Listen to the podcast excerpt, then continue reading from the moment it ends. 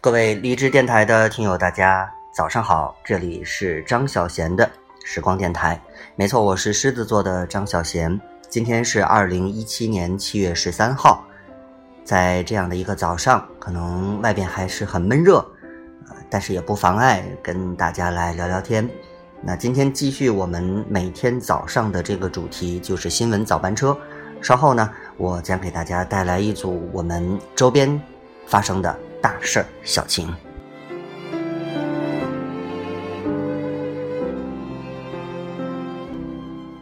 好，刚才呢已经跟大家说过了，今天是七月十三号，那么今天距离第十三届全运会开幕还有四十五天。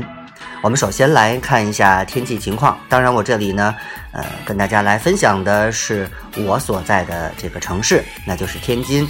天津呢，今天白天是晴转阴，有雷阵雨，东南风三四级，降水概率百分之十。夜间呢是雷阵雨转多云，东南风二到三级，降水概率百分之六十。温度呢最高是三十七摄氏度，最低是二十七摄氏度。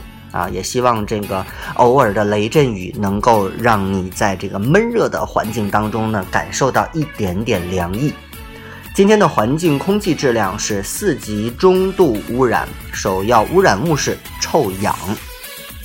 那今天呢，这个限号是五和零，明天限号是一和六。好，稍微休息一下，我们来看一组时政新闻。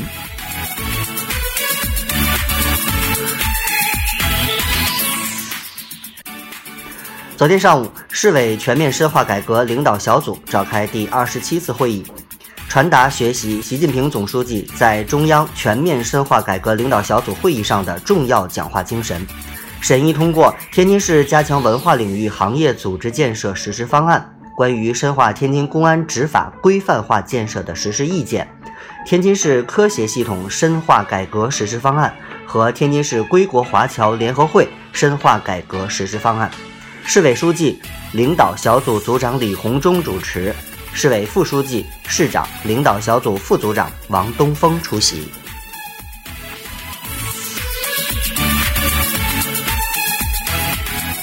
相信这两天的高温天气让大家已经有一些无法忍受了吧？我们来看一看和高温天气有关的消息。自八号开始呢，我市连续出现了三十五摄氏度以上的高温天气。据市气象局预报。近日呢，高温天气仍将持续，最高气温在三十七摄氏度左右，部分地区呢可以达到四十摄氏度。市委办公厅、市政府办公厅今天呢发出了紧急通知，要求各级单位全力做好持续高温的应对工作。截止到昨天下午三点呢，本市最高气温的极值出现在了津南区啊，又是这里三十八点一摄氏度。市区的最高气温的极值是三十七点八摄氏度，最凉快的地方在冀州，最高气温呢，呃，最高气温也达到了三十四点七度。预计呢，今天白天本市的气温在三十七度左右，傍晚到夜间呢有一次雷阵雨啊。接下来我们自然说了天热，那我们来看一看跟高温天气有关的一项。补贴啊，它叫高温津贴。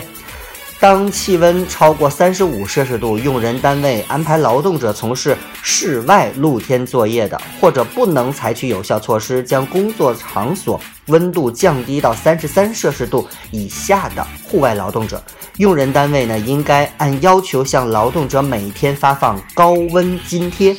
二零一六年，天津市职工月平均工资呢是五千二百六十五元。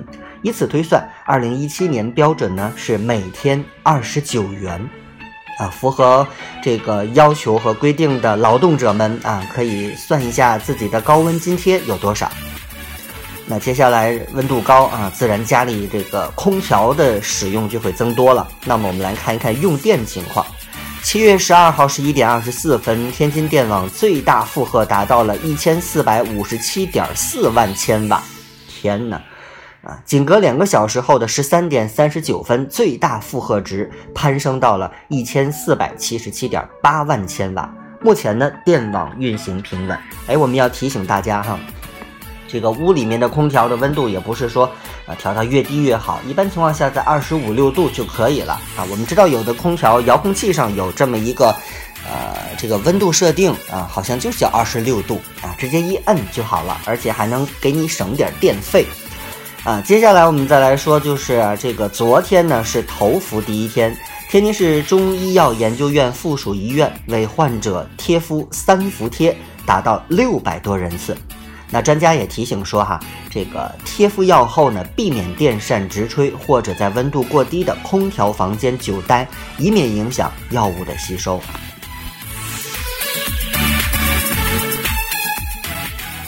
好，这里是张小贤的时光电台，我是狮子座的张小贤，欢迎继续搭乘新闻早班车，我们继续来看一看和高温天气有关的消息。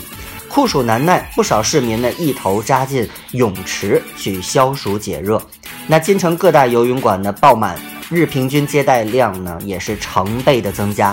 按照规定，游泳场所最大承载量是人均二点五平方米，因此各游泳馆在高峰期。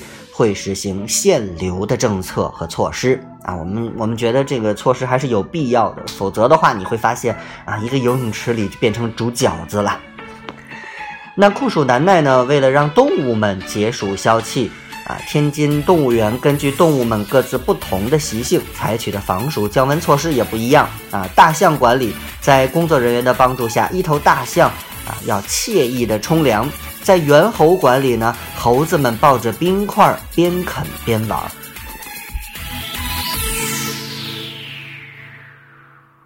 好，我们继续来看一下其他的新闻。据中央纪委监察部的网站，天津市通报了两起侵害群众利益的不正之风和腐败问题。静海区粮食局原党委副书记、局长张金良利用职权为亲属谋利等问题。金南区双岗镇党委原书记张顺地收受他人财物等问题。日前呢，国家卫计委的网站公布严密防控涉医违法犯罪、维护正常医疗秩序的意见，提出严密防控、依法惩处涉医违法案件。二级以上的医院呢，应该建立应急安保队伍，开展安检工作。特殊患者需要由保安陪诊。此外呢，二级以上的医院需设专门部门受理群众的投诉。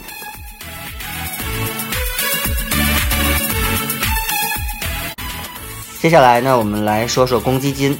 今年的四月一号呢，本市实现了天津公积金中心归集提取业务系统与全国住房公积金的异地转移接续平台对接的功能。那么，自这项业务开通以来，截至目前，天津已为职工办理了异地转移手续八百多笔。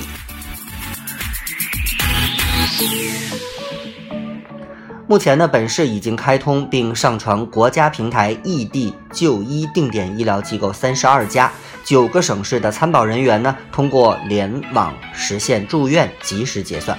到九月底之前呢，本市承担异地就医任务重的医疗机构将进一步扩大到本市全部三级医院和部分二级医院，总量呢不少于六十二家。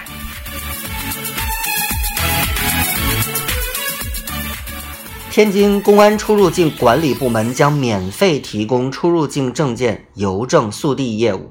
天津居民完成出入境证件申请后，可免费办理邮政速递业务，在家坐等签收出入境的证件。哎，这是一个很好的措施哈。以前我记得办完了以后，如果是需要做这个邮政快递的业务的话，还要交钱啊。现在是免费了，你可以尝试一下。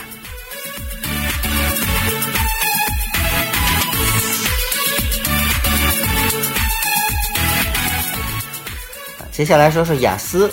英国文化教育协会在天津开设南开大学、天津大学雅思 UKVI 考试考点，这是雅思首次在天津开设用于英国签证等用途的考试。南开大学考点是天津唯一一个雅思生活技能考试的考点。啊，这个 UKVI 可能就翻译成雅思的生活技能考试吧。呃，昨天呢。国家古籍保护中心向南开大学文史专业学子赠送了七十套国学基本典籍丛刊。随后呢，中国国家图书馆馆长、国家古籍保护中心主任韩永进拜访了中国古典诗词大家叶嘉莹教授，并以一套丛书《国学基本典籍丛刊》相赠。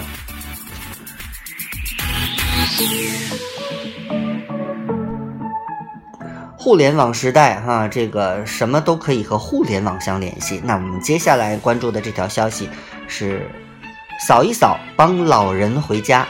啊，发生在天津西青区，西青区的张家窝镇率先出手，他们为三百余位高龄的老人私人定制了二维码的胸章，老人佩戴外出如果遇到突发情况，扫一扫二维码胸章就可以弹出老人的信息，可有效的防止老人走丢和及时救治突发疾病。我们要。套用广告词语的话，就是空巢老人出门再也不怕走失了。好，我们继续来看天津特警的安全宣讲走进环湖医院。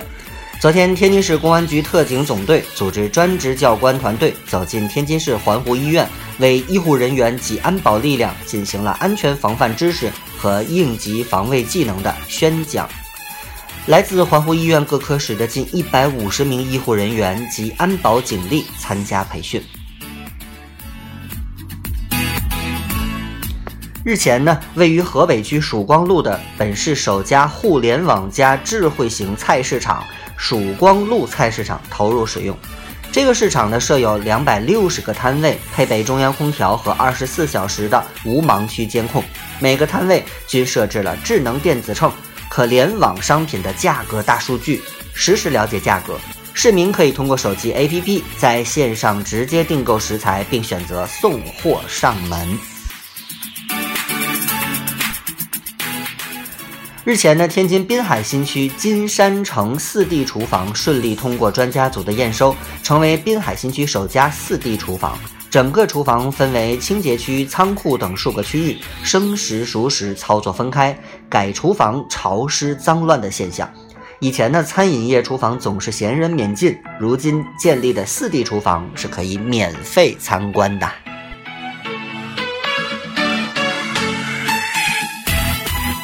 好，接下来我们继续来说说共享单车。日前呢，全国首家原麦山丘摩拜主题店正式亮相天津和平大悦城。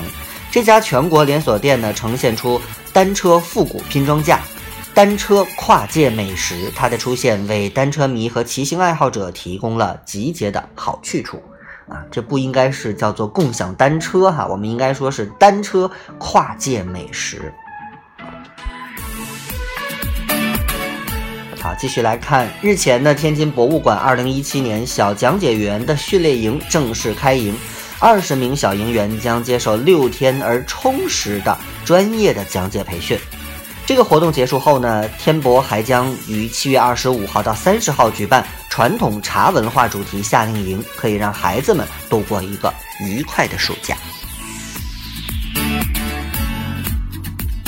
好，接下来我们来看一组交通新闻。具有良好驾驶习惯和安全记录的车主们再次投保车险，最低折扣将降到三点三七五折。这意味着只要你驾驶习惯好，出险频率低，保费将降幅达到超过百分之二十。啊，让我们都一起做好司机哈！好司机的保费将降低的这么多。为了确保本市轨道交通安全运营和人民群众的出行安全，天津公安公交总队将面向社会招聘三百六十四名轨道交通安保员。那这次报名缴费呢，从七月十三号到二十一号结束。报名登录中天人力资源网三 w 点 cnthr 点 com。好，我们继续来看两条经济新闻。昨天下午呢，西青区中北镇一宗住宅用地摘牌，天津瑞滨置业有限公司以总价十二点九一亿元自持二点八万平方米竞得该地，成交楼面价呢大概是每平方米多少钱呢？一万六千五百零二元，天价。经市政府的批准，天津编制发布住宅用地供应三年滚动计划和中期规划。二零一七至二零一九年，本市住宅用地计划供应两千五百七十九公顷，其中经营性住宅用地两千四百公顷。好，我们继续来看一条社会新闻。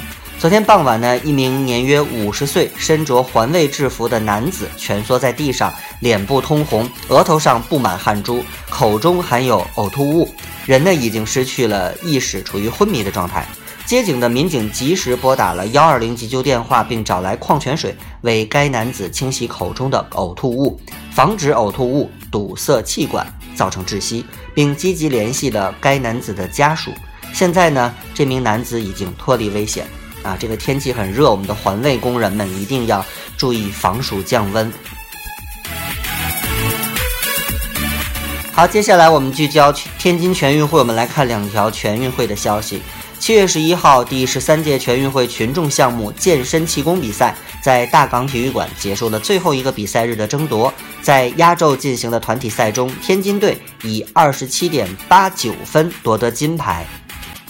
七月十一号，第十三届全运会群众比赛国际跳棋决赛开赛，二十二个代表队，九十六名运动员要角逐一百格男子组、一百格女子组、六十四格男子组和六十四格女子组、一百格混合团体和六十四格混合团体，共六块金牌。好，接下来我们再来看文体消息。今天呢，电影《悟空传》在各大影院上映。这部电影呢，由彭于晏、余文乐、倪妮等人主演，讲述了孙悟空还没有成为齐天大圣之前的故事，被称为暑期第一棒。能否点燃暑期档，要看悟空的表现了。呃，再来看郎平的消息吧。郎平康复。嗯，做完左侧髋关节置换手术，郎平透露了自己的近况。做完手术整整两个星期，每天都在努力的康复，一切都朝着好的方向发展。他也很关注女排大奖赛，他说看全了整个比赛，意识到差距和自身的潜力是前进的第一步，希望运动员们不断加油，一起努力。